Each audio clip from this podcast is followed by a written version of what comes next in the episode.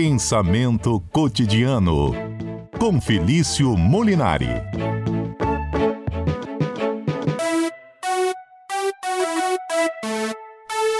Oi, professor Felício, tudo bem? Tudo ótimo. Boa tarde, Mário. Boa tarde, Roberto. Boa tarde, ouvinte da CBN, nessa quarta-feira ensolarada aqui no Noroeste do Espírito Santo. Tudo bem, Mário? Graças a Deus. Eu sei que o senhor vai falar de um tema muito legal que o senhor propôs: honestidade, virtude ou obrigação. Mas antes, hoje é dia do amigo. Aí o Chico César falou Sim. assim: ó, dizem que o amor, a amizade estraga, e esta este tira-lhe o vigor. Tira-lhe o vigor. Aí, linda a música. Isso, linda. Chama Por que você não vem morar comigo? Quem quiser ouvir essa música do Chico Sim. César. Aí o Adalberto ficou na dúvida, agora ele, ele tá determinado aqui. Adalberto, o que você tem a dizer sobre esse trecho da música? Boa tarde, professor Felício. Cheguei à conclusão de que amor e amizade não podem caminhar juntos, porque um estraga o outro. Então ele está de acordo e está concordando com o Chico César. E a Mônica foi além. Diga que a amizade é um amor que nunca morre. Oh, feliz dias do amigo. Desculpa, professor, não sei se você vai falar de amizade, amor, sei lá, eu sei que você vai falar de honestidade, mas a gente sempre compartilha com, com você que tem um pensamento filosófico as mensagens dos nossos ouvintes e principalmente os pensamentos de Adalberto Cordeiro. Sim, não, mas é maravilhoso. Um feliz dia do amigo para todo mundo. Você me lembrou de um episódio de alguns programas atrás, né, que a gente estava falando dos tipos de amor pro grego, né? E o grego tinha várias palavras para amor, né? Um, um é aquela, aquele amor que a gente tinha para as pessoas que a gente, digamos, para as nossas mulheres e maridos, mas tinha um amor, o grego tinha esse um amor que a gente sente para outra pessoa, essa atração física, o grego chamava de eros, é que dá a palavra, por exemplo, erótico.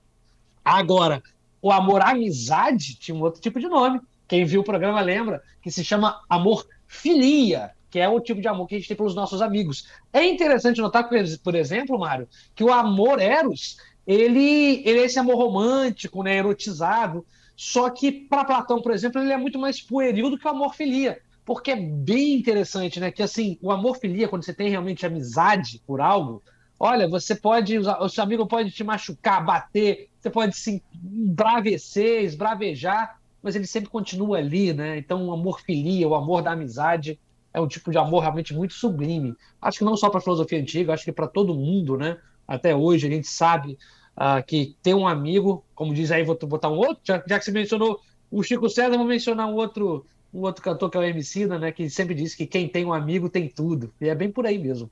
Legal, obrigado, professor.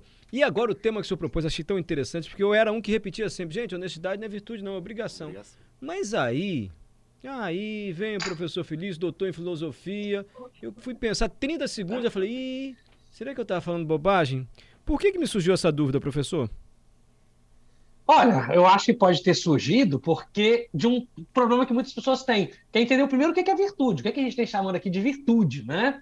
É, eu acho, e eu entendo, Mário, quando você fala que, ah, olha, não acho que honestidade seja uma virtude, seja uma obrigação. Acho que no sentido de que você está chamando de virtude, e muitos ouvintes também devem compreender assim, de que uma pessoa honesta ela não tem que receber nenhum prêmio por isso. É nesse sentido que eu acredito que você acha que a honestidade é uma obrigação. Mas eu vejo que você também acha que é uma obrigação moral, não é uma obrigação legal. Você não tem que ser honesto porque está na lei. Não é verdade, Mário? Do ponto de vista moral, do ponto de vista ético, a gente teria que ser honesto porque é uma obrigação moral, não meramente legal. Então a gente faz porque a gente acha isso correto. Então é uma obrigação, mas óbvio que se a gente entender virtude aqui como um ato uh, ligado ao nosso caráter, então é sim, a honestidade pode ser sim entendida como uma virtude. Um, alguém que é honesto é virtuoso. O programa hoje vai ter que ser voltado para o seguinte: afinal, o que, que a gente está entendendo aqui de virtude? E agora a gente vai começar um papo bastante filosófico. Sim, já já entendemos virtude. Agora entra, professor, com a filosofia assim, em relação à honestidade também, que a gente está querendo ouvir aqui. Bacana, então vamos pensar o seguinte: como o Mário, pegar o gancho do Mário aqui. Você ouvinte deve estar pensando: olha, não, para mim, honestidade não é mais que obrigação o cara que é, mas você também concorda comigo que o cara que ele é honesto, ele é uma pessoa que tem uma virtude, que a honestidade em si, para além da obrigação, é uma virtude, assim como a coragem, assim como a bondade, assim como a própria amizade. A amizade também pode ser vista aqui como uma virtude. Alguém que é amigo dos outros, né, que preza pela amizade, isso é, é uma virtude moral. Agora, a grande questão é o que, que seria uma virtude aqui? Será que a honestidade ela é realmente uma virtude? Se é, em que ponto? Veja bem, aí eu vou pegar aqui ajuda, a gente poderia aqui falar de várias coisas, mas vou pegar ajuda de um filósofo bem antigo, bem grande, considerado por muitos um maior, um dos maiores filósofos de todos os tempos, que é o Aristóteles, que diz o seguinte, muito legal, que ele faz toda uma ética, uma ética das virtudes. Ele, aí você deve estar se perguntando, ah, mas por que, eu tenho que ser honesto? Para Aristóteles, você tem que ser honesto para você ser feliz. Agora, se você não quiser ser feliz, meu amigo, aí o problema é teu. Mas se você quer ser feliz, você tem que ser ético, tem que ter uma, vista, uma vida virtuosa. E o que, que seria essa virtude? Mário, a virtude aqui seria o equilíbrio entre dois extremos, ou melhor, um equilíbrio entre dois vícios. Vamos falar um popular aqui, vamos falar de uma forma mais simples. Todo mundo gosta de uma pessoa honesta, mas a gente tem que ter aí cuidado. Porque, por exemplo, imagina aquela tia que você gosta tanto, ela gosta tanto de você, vai, bota aquela roupa horrorosa, assim, mas muito feia, e aí pergunta, meu sobrinho, eu tô bonita? E aí você vai responder o quê? Você vai ser honesto mesmo? Como é que você vai. Como é que você estaria dessa, Mário? Eu falei, tá, tá, tá bem, tio. Tá bem. Oh, então você, você não está cumprindo com a sua obrigação, não, Mário? Será que é verdadeiro? Isso? É, exatamente. Pois é, mas o Aristóteles concorda com você. O Aristóteles acha que, acima de tudo, a ética né, e a virtude é um compromisso prático, né, para a gente levar uma vida boa. Uhum. Então, assim, é óbvio que a honestidade ela é uma virtude. É óbvio que a gente tem sempre que fazer uma defesa da honestidade. Mas para Aristóteles, tudo tem que, ter, tem que ter um equilíbrio aqui. Às vezes tem que saber um momento que, olha, você não pode ser 100% honesto ali, você tem que saber ter um jogo de cintura, como nesse caso que eu dei. Claro que é uma, digamos que é uma omissão de verdade, uma mentira, não é totalmente honesto, mas digamos que é uma, uma forma equilibrada. Né? Eu lembro muito disso, vou, como professor, vou, vou me citar aqui como exemplo. Estamos em final de período, e às vezes o aluno faz uma prova assim, ruim, ruim, ruim, mas muito ruim, sabe, Mário? Uhum. E aí ele me pergunta, professor, fui bem? Aí eu olho assim, eu falo, Jesus, e agora? Eu falo a verdade, sou honesto, e aí eu falo, olha, sua prova está extremamente horrorosa. E aí o aluno vai assim, ficar chateado, vai ficar bravo, às vezes vai até de desistir da filosofia, ou eu tento ser equilibrado e falo, olha, não, tá boa, mas vamos melhorar. Enfim, então a honestidade, a honestidade, ela é um equilíbrio por quê? E por que, que ela está no meio termo? Porque se você não é honesto, você é uma pessoa desonesta, mentirosa. Isso de fato não é nem um pouco uma virtude. Mas se você é honesto demais também, se você, digamos, foge do equilíbrio, você é sempre honesto, você sempre acaba sendo uma pessoa muito rude. E isso, de forma alguma, para Aristóteles, vai ser uma virtude. Então, na vida, até para honestidade, a gente precisa ter um certo equilíbrio um equilíbrio prático, sobretudo. Gostei disso, é um compromisso prático para a gente levar bem a vida e o relacionamento com outras pessoas. Pensamento de Aristóteles, Exato. que a gente está aprendendo com o doutor em filosofia Felício Molinari. Maria escreveu para a gente, é obrigação e acabou. Ser honesto é obrigação. Giovanni botou assim, honestidade é diferente de sincericídio. O professor, eu queria levantar... Isso! Uma, eu queria levantar uma outra questão com o senhor. Assim, eh, você está trazendo a honestidade para algo ligado à, à verdade, a gente ser verdadeiro ou sincero.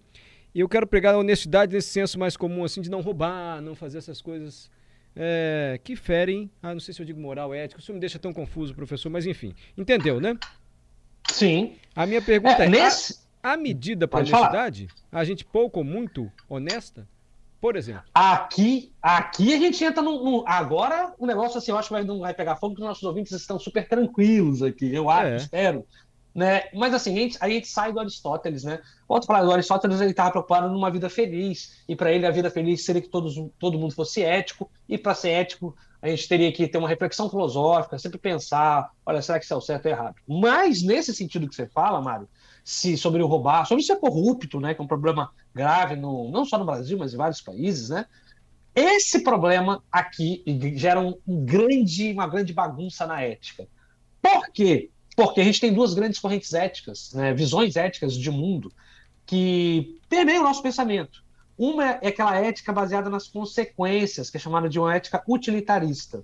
Eu vou explicar daqui a pouquinho. E tem uma outra ética que é mais tranquila, mais fundamentada, mais pesada, que é a ética deontológica. Mas vamos para a prática, vamos parar no ritmo de falar esse monte de nome. Veja, olha, muitas pessoas vão, vão achar que, olha, roubar é errado e pronto, você tem que ser sempre honesto. Sempre, sempre, sempre honesto independente das consequências. Mas vamos lá, vamos lá, vamos pegar, acho que foi a Maria ou a Rita, não lembro Maria, Maria, falou, ouvinte. é obrigação. Maria. É só uma brincadeira filosófica, tá, Maria? Não, não, não, não, fique brava comigo. Mas você falou que a gente tem que ser sempre honesto. Vamos supor, isso é um cenário bastante hipotético, Mário, que um ladrão entre na sua casa, um sequestrador, e, e aí você está vendo que ele está entrando, você vai lá, esconde suas filhas e sua mulher num quartinho ali escondido, e ele pergunta para você: Ô Mário, eu vim roubar você, onde está? Sua mulher e suas filhas estão em casa? Você é honesto com ele ou não? Não. Você acha que seria correto ser honesto com ele? De jeito nenhum. Exatamente. Do ponto de vista utilitarista, a honestidade em si, ela não quer dizer nada.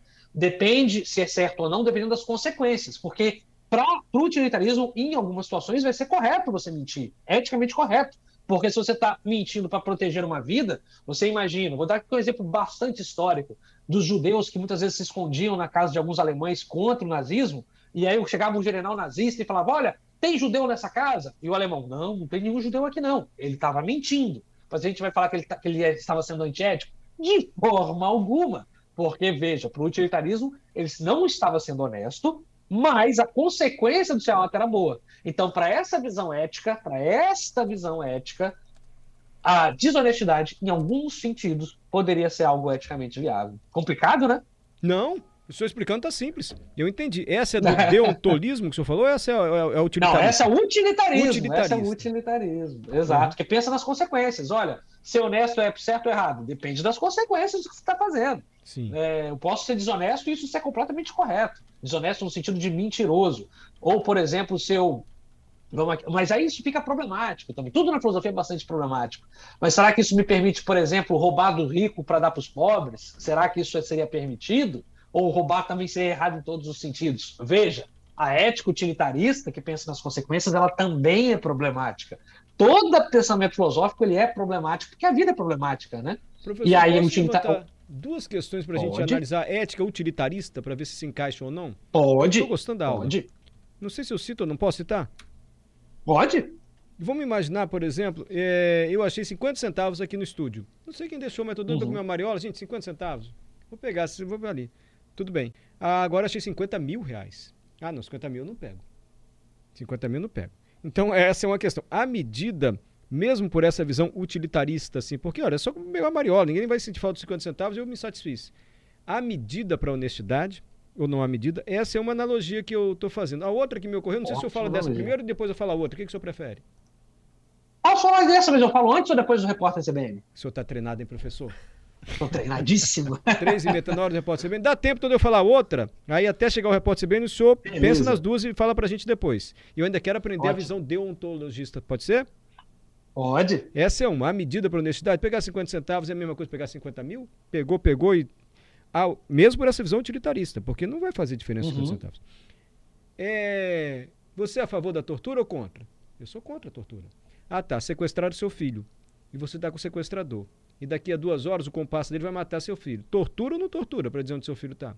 Você ainda é contra a tortura? Vou deixar essas questões. Ótimo Pode, exemplo. professor? Deve. Ótimo hum. exemplo. Por que, que eu fui pensar nisso, gente? Nossa, Marel. Ah, o que, que é, Dalberto? Não, se, agora, professor Felipe. Eu sei que ele vai se dar bem, mas ele tá com uma, não, uma polêmica mas, na mão agora que. O que o filósofo quer é discutir abordar temas Exato. assim. Está na hora do repórter CBN? Ah, então vou enrolar mais não, professor. Responde a primeira e quando chegar o repórter CBN eu interrompo o senhor. Beleza, então vamos lá. A primeira, vamos pegar aqui, é, para o ouvinte que está ouvindo a gente aqui, o que, que é o utilitarismo, então essa visão ética. É uma visão que pensa nas consequências. Então, para o utilitarismo é o seguinte: olha, se a sua ação ela promover maior felicidade geral, então ela vai ser tranquila. E aí a gente, nesse caso dos 50 centavos e dos 50 mil, a gente vai falar o seguinte: para o utilitarismo, vai falar, olha, realmente, se você roubar 50 mil reais, veja, isso pode ser antiético porque o, o desprazer, a, a, não felicidade que você vai ocasionar pode ser gigantesca, né? Por exemplo, ah, eu, era do Adalberto, ele não vai nem sentir falta de 50 centavos. Né? Isso não vai dar um impacto e você vai ficar feliz porque você comeu uma mariola, uma paçoca. Agora, 50 mil reais é um dinheiro que vai fazer muita falta para o Adalberto, isso vai promover uma bagunça na vida dele, ou seja, sua ação gerou mais mal-estar do que bem-estar. Então, ela vai ser antiética. O utilitarismo ele sempre vai visar as consequências. Se as consequências forem boas, então a ação vai ser boa. E daí a gente vai diretamente para a questão da tortura. Para o utilitarismo, a tortura é boa ou ruim? Para o utilitarismo, muitas vezes vai depender da ação. Se você, por exemplo, esse é o problema do utilitarismo. Se você torturar alguém para salvar várias pessoas, então a gente pode, em alguns casos, achar que, que a tortura pode ser justificável. E isso é complicado. Para a ética deontológica, professor, não estou entendendo esse nome de ética deontológica. É a ética do certo pelo certo, que é uma base da ética cristã. Você não pode matar, você não pode roubar, independente da circunstância. Ah, mas eu vou roubar para salvar meu filho. Não, você não vai, porque isso é pecado, isso é errado. Então, para a ética cristã, muitas vezes, que é uma ética também deontológica, não tem como pensar nas consequências. Ah, mas eu vou torturar ele para salvar meu filho. Não, a tortura é um pecado. Você não pode salvar seu filho pecando, porque você estaria pecando duas vezes. Então, para a ética cristã, o certo tem que ser o certo, independente das consequências. E isso vai ser um tapa, Mário, mas aí eu vou ficar quietinho, porque eu não sei se o repórter está chegando, está chamando. Não, não sei calma, se o repórter é que você me levantou tá outra questão. Olhando pela Beleza. ética deontológica e ética utilitária, porque às vezes perguntam o que é pior? Você cometer uma injustiça ou você sofrer Sim. uma injustiça? Bacana veja demais. Se eu tenho, Veja se eu estou um bom aluno. Pela ética deontológica, ai meu Deus, é pior você cometer uma injustiça, porque você está errando duas vezes. Sim, com a pessoa exatamente. que sofre a injustiça e com você mesmo, cometeu a, a Isso injustiça. aí. Pela ética deontológica. Pela ética utilitária, Isso. ah, já não sei. Depende. Depende das consequências. Uhum. Uhum. É. A justiça para o utilitarismo vai ser, olha, depende se você estiver fazendo mal para a maior parte das pessoas, então você está sendo injusto. Mas aí eu vou ter um papo agora com pessoas que são cristãs. Quem é cristão, quem é religioso. Espera aí, professor, pode ser bem, está chamando, o senhor já volta, pode ser? Agora são exatamente 3 horas 37 minutos de volta com o CBN Cotidiano. Estamos no quadro Pensamento Cotidiano com o doutor em filosofia e professor Felício Molinário. O professor começou falando sobre ser, ético, ser honesto uma virtude, a conversa foi para ética, já entramos em ética utilitária, ética deontológica. Deonto, deonto, Qual é, professor, a ética? Deontológica. Deontológica que é o certo pelo certo, utilitário. Olha, mas e a consequência? Hein? Qual é a consequência desse ato? Com muita paciência, o professor Feliz está dando uma aula aqui para a gente, respondendo até, mediante esses conceitos, as nossas dúvidas, nossas analogias aqui.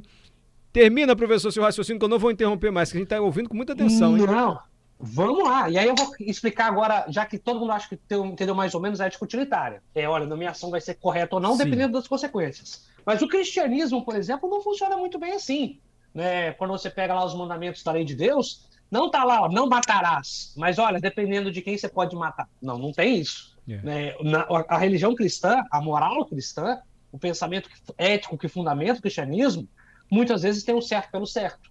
Né? Olha, você tem que fazer o certo porque é certo. Você não tem que fazer o certo pensando nas consequências.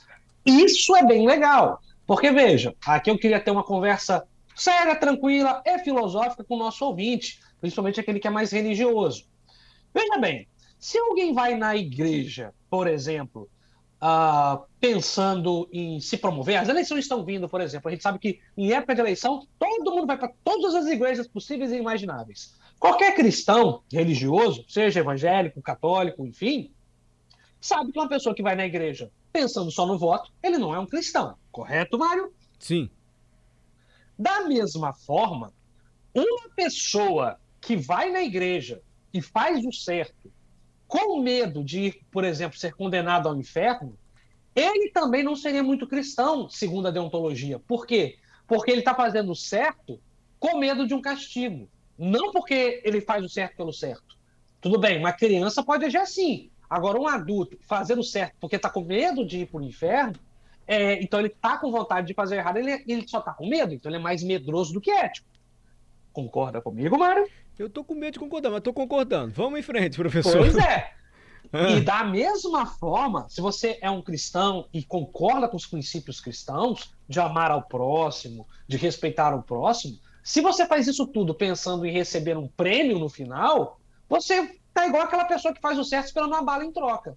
E aí você tá contra aquilo que você falou no começo, Mário, de que, olha, a honestidade é uma obrigação de fato, para o cristão, a honestidade é uma obrigação. Você não tem que ser honesto esperando alguma recompensa, correto? Da mesma forma, um cristão ou alguém que é ético, deontológico, que age do certo pelo certo, ele não pode esperar nenhum tipo de recompensa por ele agir certo, nem sequer o reino dos céus. Se tiver o reino dos céus depois, maravilha, muito bom, tudo bem. Agora, você não pode fazer o certo, mesmo no cristianismo, pensando em ser agraciado com o reino dos céus. Porque senão você não é um cristão, senão você é um, simplesmente um interesseiro. Não é isso que fundamenta a ética cristã. O que fundamenta a ética cristã é o amor ágape e é o respeito e o certo pelo certo.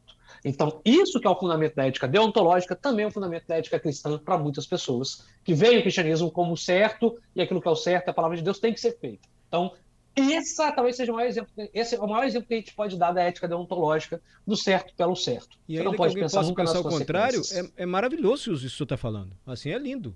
Não é, é fazer Sim. o bem sem esperar nenhum tipo de recompensa, porque é, é Exato. É muito maravilhoso.